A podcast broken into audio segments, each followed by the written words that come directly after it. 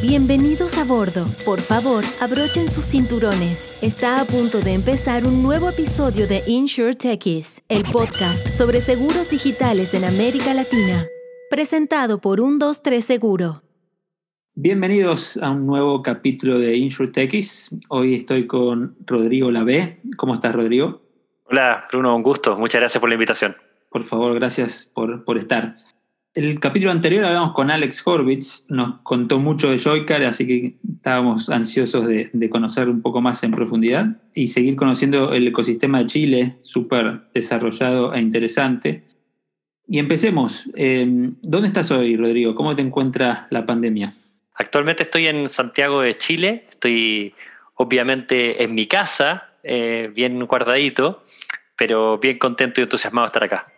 ¿Cómo, ¿Cómo, arrancaste en el mundo de seguros? Que es la pregunta que, con la que siempre empiezo los capítulos. Eh, siempre hay historias entretenidas. ¿Cuál es la tuya? Yo me sumo al mundo de los seguros hace poco más de dos años, el, el 2018, eh, para hacerme cargo del el crecimiento de Joycar, una compañía que venía, está, fue fundada en el 2014 por María Paz Emilio Figueroa y que en ese momento recibe una inversión de HCS Capital, un, un VC Capital basado en Miami, especialista en, en FinTech y InsurTech, con quien yo tuve, con los socios, eh, Alex Horvitz y Luis Felipe San Martín, yo los conocí trabajando en, en, el gobierno, en el Ministerio de Educación, hace ya 10 años más o menos. Y, y bueno, ellos, ambos de, por distintos roles eh, y involucrados en distintos proyectos que estuvimos haciendo, hicimos muy buena relación y ellos ambos después fundan esta compañía, deciden invertir en Joycar, el parte del, del, acuerdo y, también la misma intención de los fundadores era que eh, no solo recibir capital y guía estratégica por parte del fondo, sino que también darle un paso a una nueva etapa en donde hay un nuevo liderazgo. Y entonces es de ahí de que me contactan y, y yo estaba eh, si bien después de la universidad estuve en distintos eh, emprendimientos, me metí en una carrera más corporativa y estuve cinco años en Procter Gamble, estuve otros tantos en el gobierno, como cinco más en, DirecTV, eh, tanto en roles comerciales, de producto, de marketing. Entonces, múltiples industrias, si te puedes fijar, desde, desde vender pañales, tratar de asesorar a colegios o em, digamos, instalar antenitas para, de telecomunicaciones.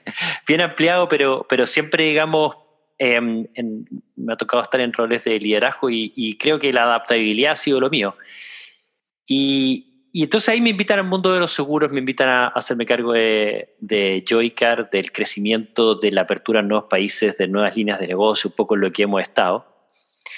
Y me me he entregado en cuerpo y alma a esta industria, eh, con, gratamente sorprendido de la riqueza y la profundidad que implica trabajar en seguro.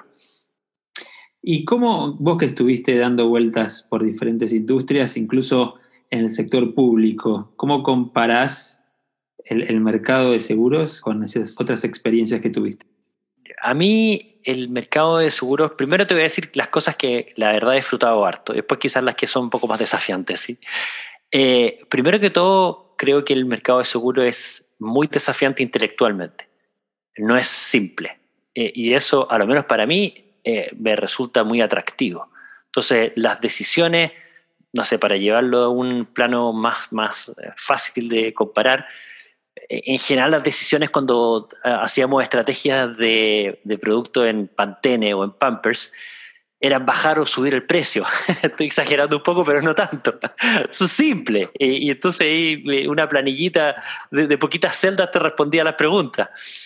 En seguros todo tiene muchísimas variables eh, y cada cosa es distinta. Incluso al final cada cliente tiene su propio precio, tiene su propia realidad, tiene su propia tarificación y detrás de eso hay un mundo enorme que, que, que determina todo eso. Eso hace que ninguna decisión sea obvia. Y eso creo que eh, te desafía, te involucra y te hace, digamos, eh, entender de que estás en una industria que es como que no se acabara nunca. El, aprendizaje y las nuevas dimensiones con las cuales uno puede analizar una misma acción. Eso sinceramente lo, he, disfrutado mucho y eso también caracteriza, caracteriza otra, em, otro aspecto de, la industria que a lo menos a mí me gusta mucho y es su carácter estratégico. Y es que en general las decisiones del hoy eh, vamos a saber si fueron buenas o malas en 6, 8, 12 meses hacia adelante. Entonces, hoy vale la pena analizar muy bien cada una de esas decisiones y poder tener una mirada estratégica con las cosas que se hacen. Porque no es que el prueba y error sea tan simple porque puedas tener un feedback tan rápido con respecto a si te funcionó o no te funcionó, como en muchas otras industrias. Entonces eso te permite tener conversaciones estratégicas de entrada. Y eso también personalmente lo, disfruto mucho. Probablemente los desafíos que se conectan con esto mismo es que efectivamente es una industria tradicional, es una eh, industria aversa al riesgo, que no necesariamente se mueve muy rápido con distintas cosas, por las mismas explicaciones, porque por las mismas explicaciones que yo te decía antes. Entonces, claro, cuando uno viene a un ritmo un poco más rápido en términos de las tomas de decisiones, eso a veces frustra. Eh, pero creo que hoy estamos en un momento en que justamente eso que podría aparentar ser em, la parte más frustrante de la industria es lo que está cambiando. Justo eso es lo que está cambiando, porque antes cuando los modelos actuariales requerían muchísimo, muchísima data y tiempo para tomar decisiones, hoy el IoT cambia completamente ese paradigma y hace que la data empiece a ser mucho más en tiempo real y que el impacto de las decisiones y el extraer información con respecto a esas decisiones cambia dramáticamente y empieza a, agarrar un ritmo mucho más parecido a, por ejemplo, un retail. obviamente que no es lo mismo, pero, pero empieza a irse hacia allá, entonces empieza a agarrar la eh, eh, la adrenalina, lo entretenido y, el dinamismo de esta otra industria, conservando esta mirada más estratégica eh, y esta complejidad en la riqueza de la toma de decisiones propia del mundo de seguro. Entonces, yo creo que estamos en un súper buen momento, un momento muy entretenido para, estar en la industria. Es cierto, todos muy entusiasmados por los próximos meses y años que vienen en, en. Eh, vayamos, ya empezaste a hablar un poco de Joycard. Eh, ¿Crees hacerme una breve historia de la compañía y cuál es la propuesta de valor? Claro, claro. Joycard, como te decía, fue fundada el, el 2014, María Paz y Emilio Figueroa. Ellos eh, la fundan con la convicción de que a través de la data los seguros de auto pueden ser más justos y pueden entregar más valor. Em, el 2017 con el, eh, se cierra un partnership con Sura, Sura hace un, partner clave para nosotros, especialmente por el apoyo en, esta, en esa primera etapa. Se lanza el primer seguro basado en uso, em, dos, uno basado en, cómo se manejaba, con un descuento por buenos hábitos de manejo, si a finales de 2017 uno por cuánto uno maneja, el seguro por kilómetro. Eh, a, mediados del 2018, como te comentaba, se recibe una inversión significativa por parte de HCS Capital, entro yo a la compañía y iniciamos procesos de expansión y de, internacionalización. Eh, entonces, a partir de ese momento se abren nuevos clientes en Chile, estamos trabajando con, con Segurosura, con Consorcio, estamos distribuyendo también a través de esas pólizas a través de Sencosud, de, de Falabelas.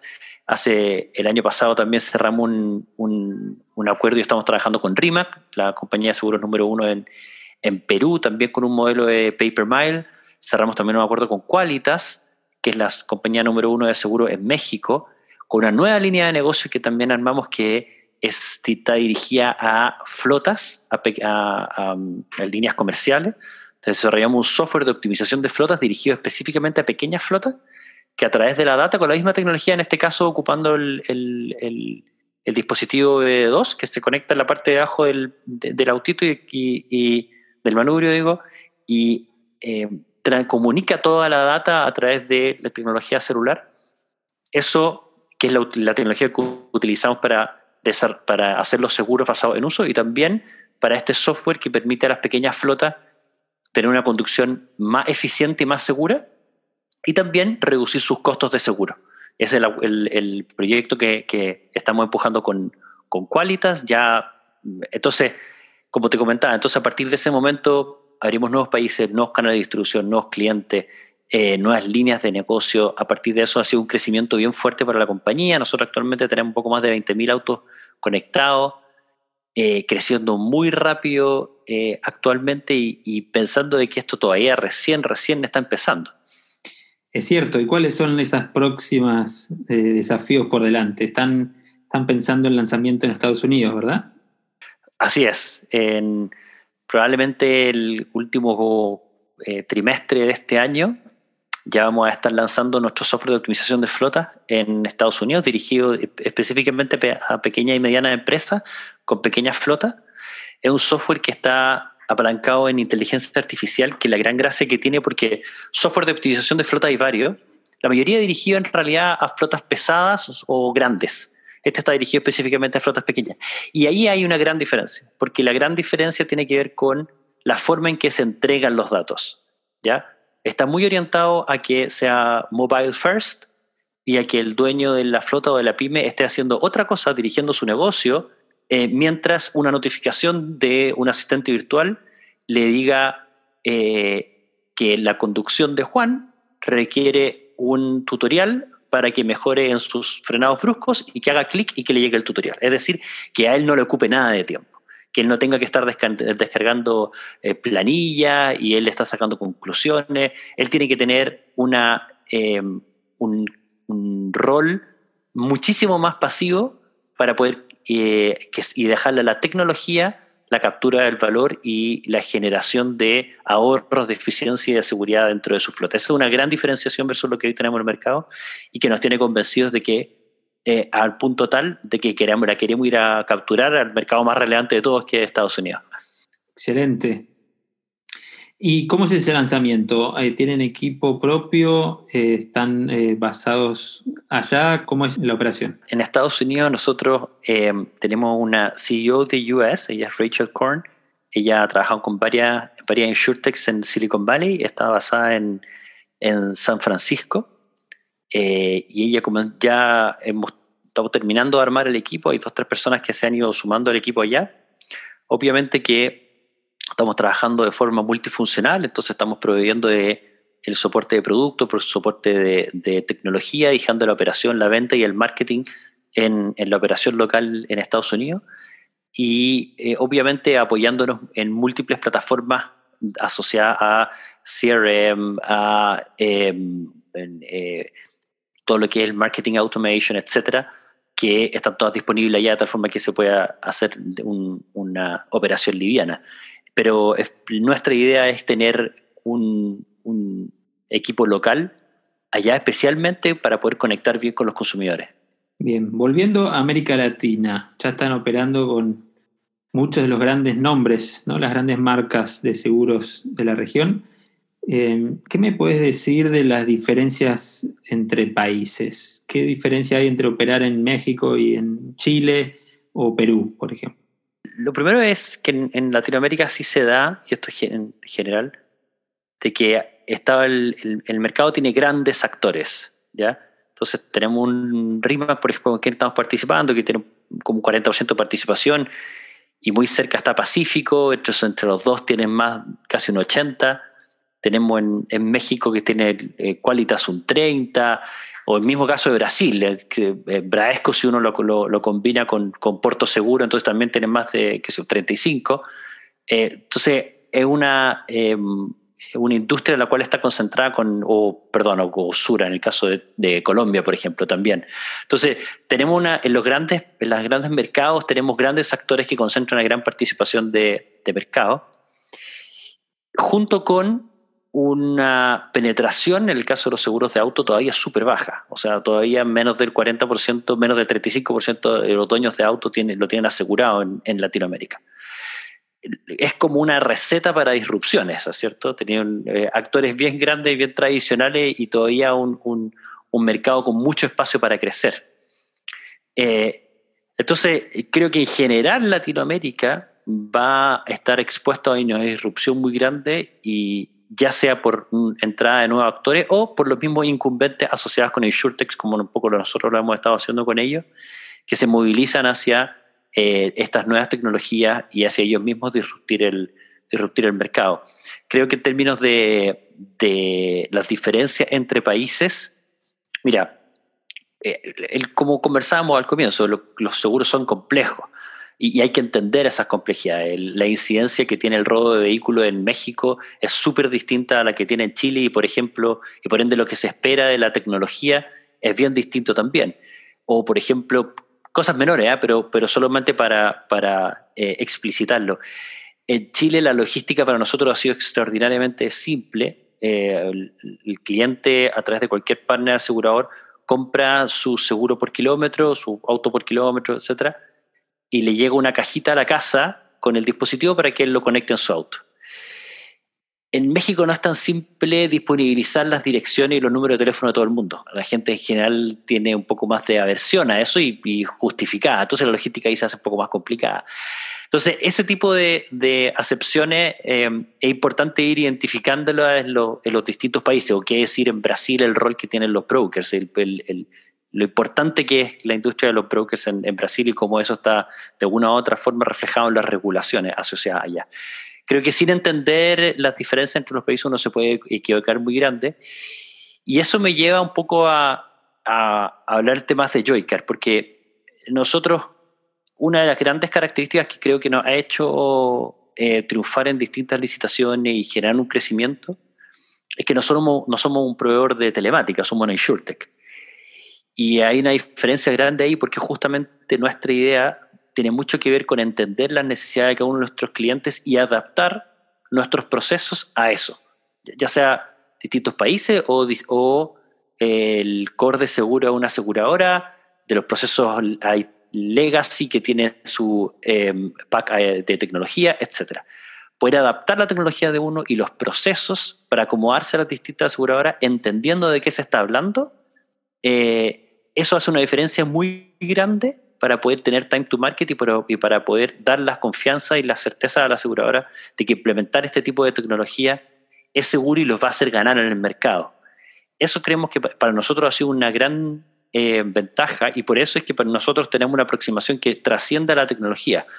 Eh, tiene que ver con entender la industria de seguros, tiene que ver con, con entender los procesos y cómo la data puede aportar no solo al momento del producto final, sino que también todos los procesos internos de la aseguradora. Entonces, eh, por eso mezclo un poco la, pregunta que me hacías con las dos cosas. El entender las diferencias tanto en los países y las aseguradoras, creo que para nosotros se ha transformado en una ventaja competitiva que la hemos cosechado en este crecimiento que hemos tenido en el último tiempo. Excelente. ¿Y, cuáles serían entonces las ventajas y desventajas de estar basados en América Latina eh, o en Chile específicamente? Eh, y por ejemplo, ¿qué, ¿qué, significa ser proveedor de tecnología para Estados Unidos, un mercado hiperdesarrollado comparado con, con los nuestros, desde América Latina? ¿Cómo, ¿Cómo, lo ves? Yo creo que cada vez más el lugar donde uno se basa eh, empieza a perder relevancia, ¿cierto? Por, por, el trabajo remoto, por cómo uno se puede empezar a, a, recibir, digamos, colaboradores de distintas partes del mundo y, y hemos visto cómo la pandemia ha acelerado muy fuerte eso, pero dicho eso, dos cosas. Creo que hay una ventaja en, en, Latinoamérica, el estar basado en Latinoamérica, un par de ventajas entre varias, pero eh, nuestro equipo de, tecnología, la flexibilidad que tiene nuestro equipo de tecnología, creo que sería difícil o tendría un costo mucho mayor el obtener eso mismo basado en Estados Unidos. Eh, y como te decía antes, el adaptar la tecnología a los distintos clientes ha sido una gran ventaja. Entonces, no es algo menor, es algo súper relevante. ¿ya? Eh, ahora, cuando vamos, hay, hay, dos cosas distintas. Creo que el nivel de tecnología que nosotros tenemos nos diferencia en Latinoamérica. Eh, y todavía podemos entregar soluciones que podemos llegar más rápido que lo que los equipos propios de tecnología de distintas aseguradoras pueden hacerlo. En el caso de Estados Unidos, principalmente tiene que ver con el modelo de negocio y la propuesta de valor, más que necesariamente la tecnología.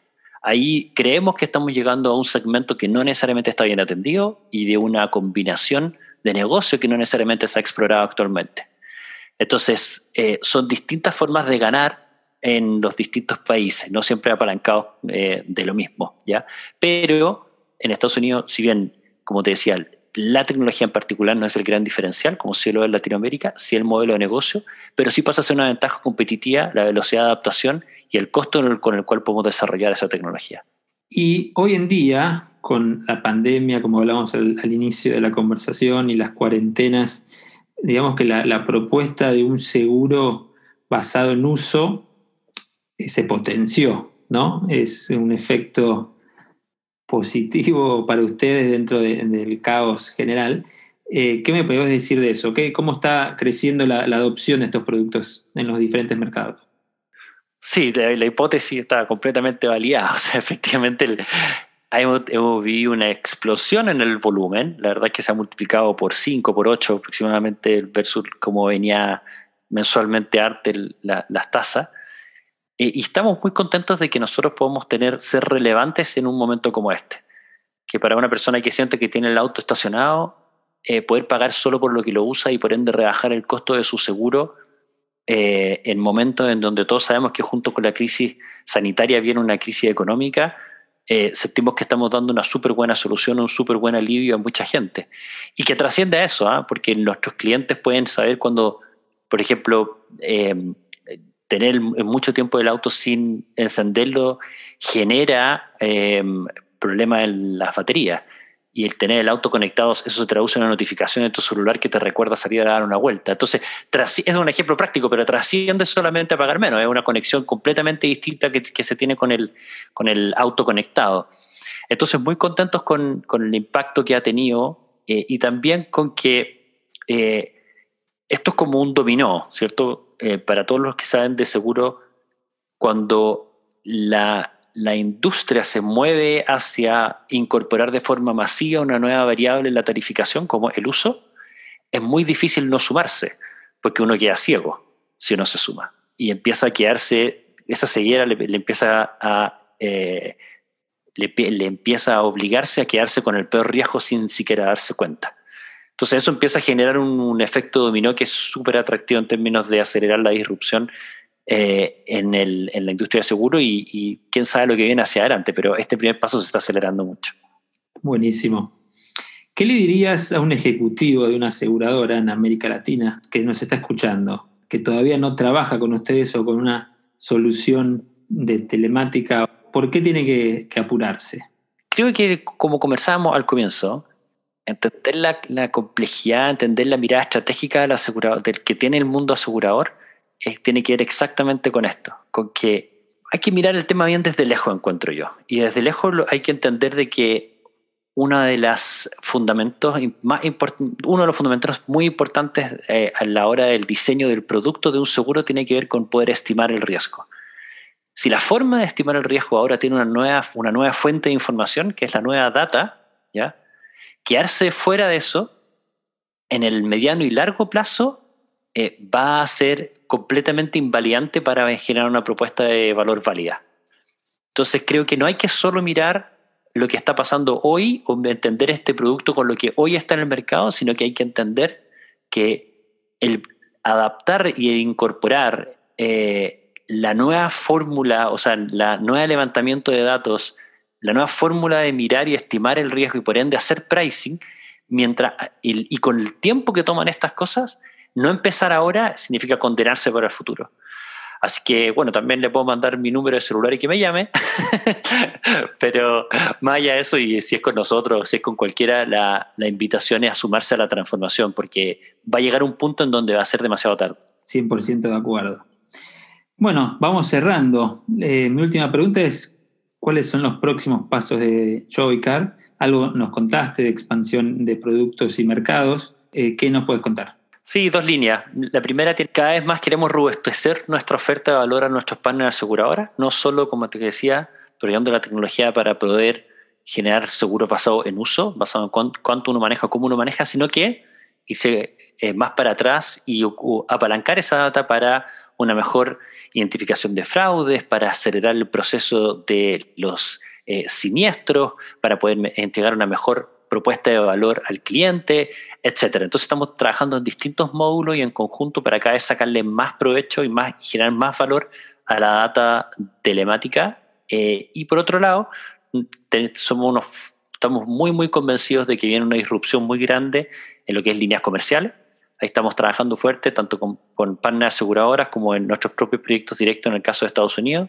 Nosotros creemos que la adopción de la telemática y de los seguros basados en uso todavía está, eh, tiene muchísimo que decir en líneas comerciales y que ahí hay una sinergia incluso más directa y más obvia que lo que hay en líneas personales. Así que ahí tenemos una, una fuerte apuesta.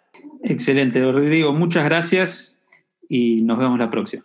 Chao, muchas gracias por la invitación. InsureTech is.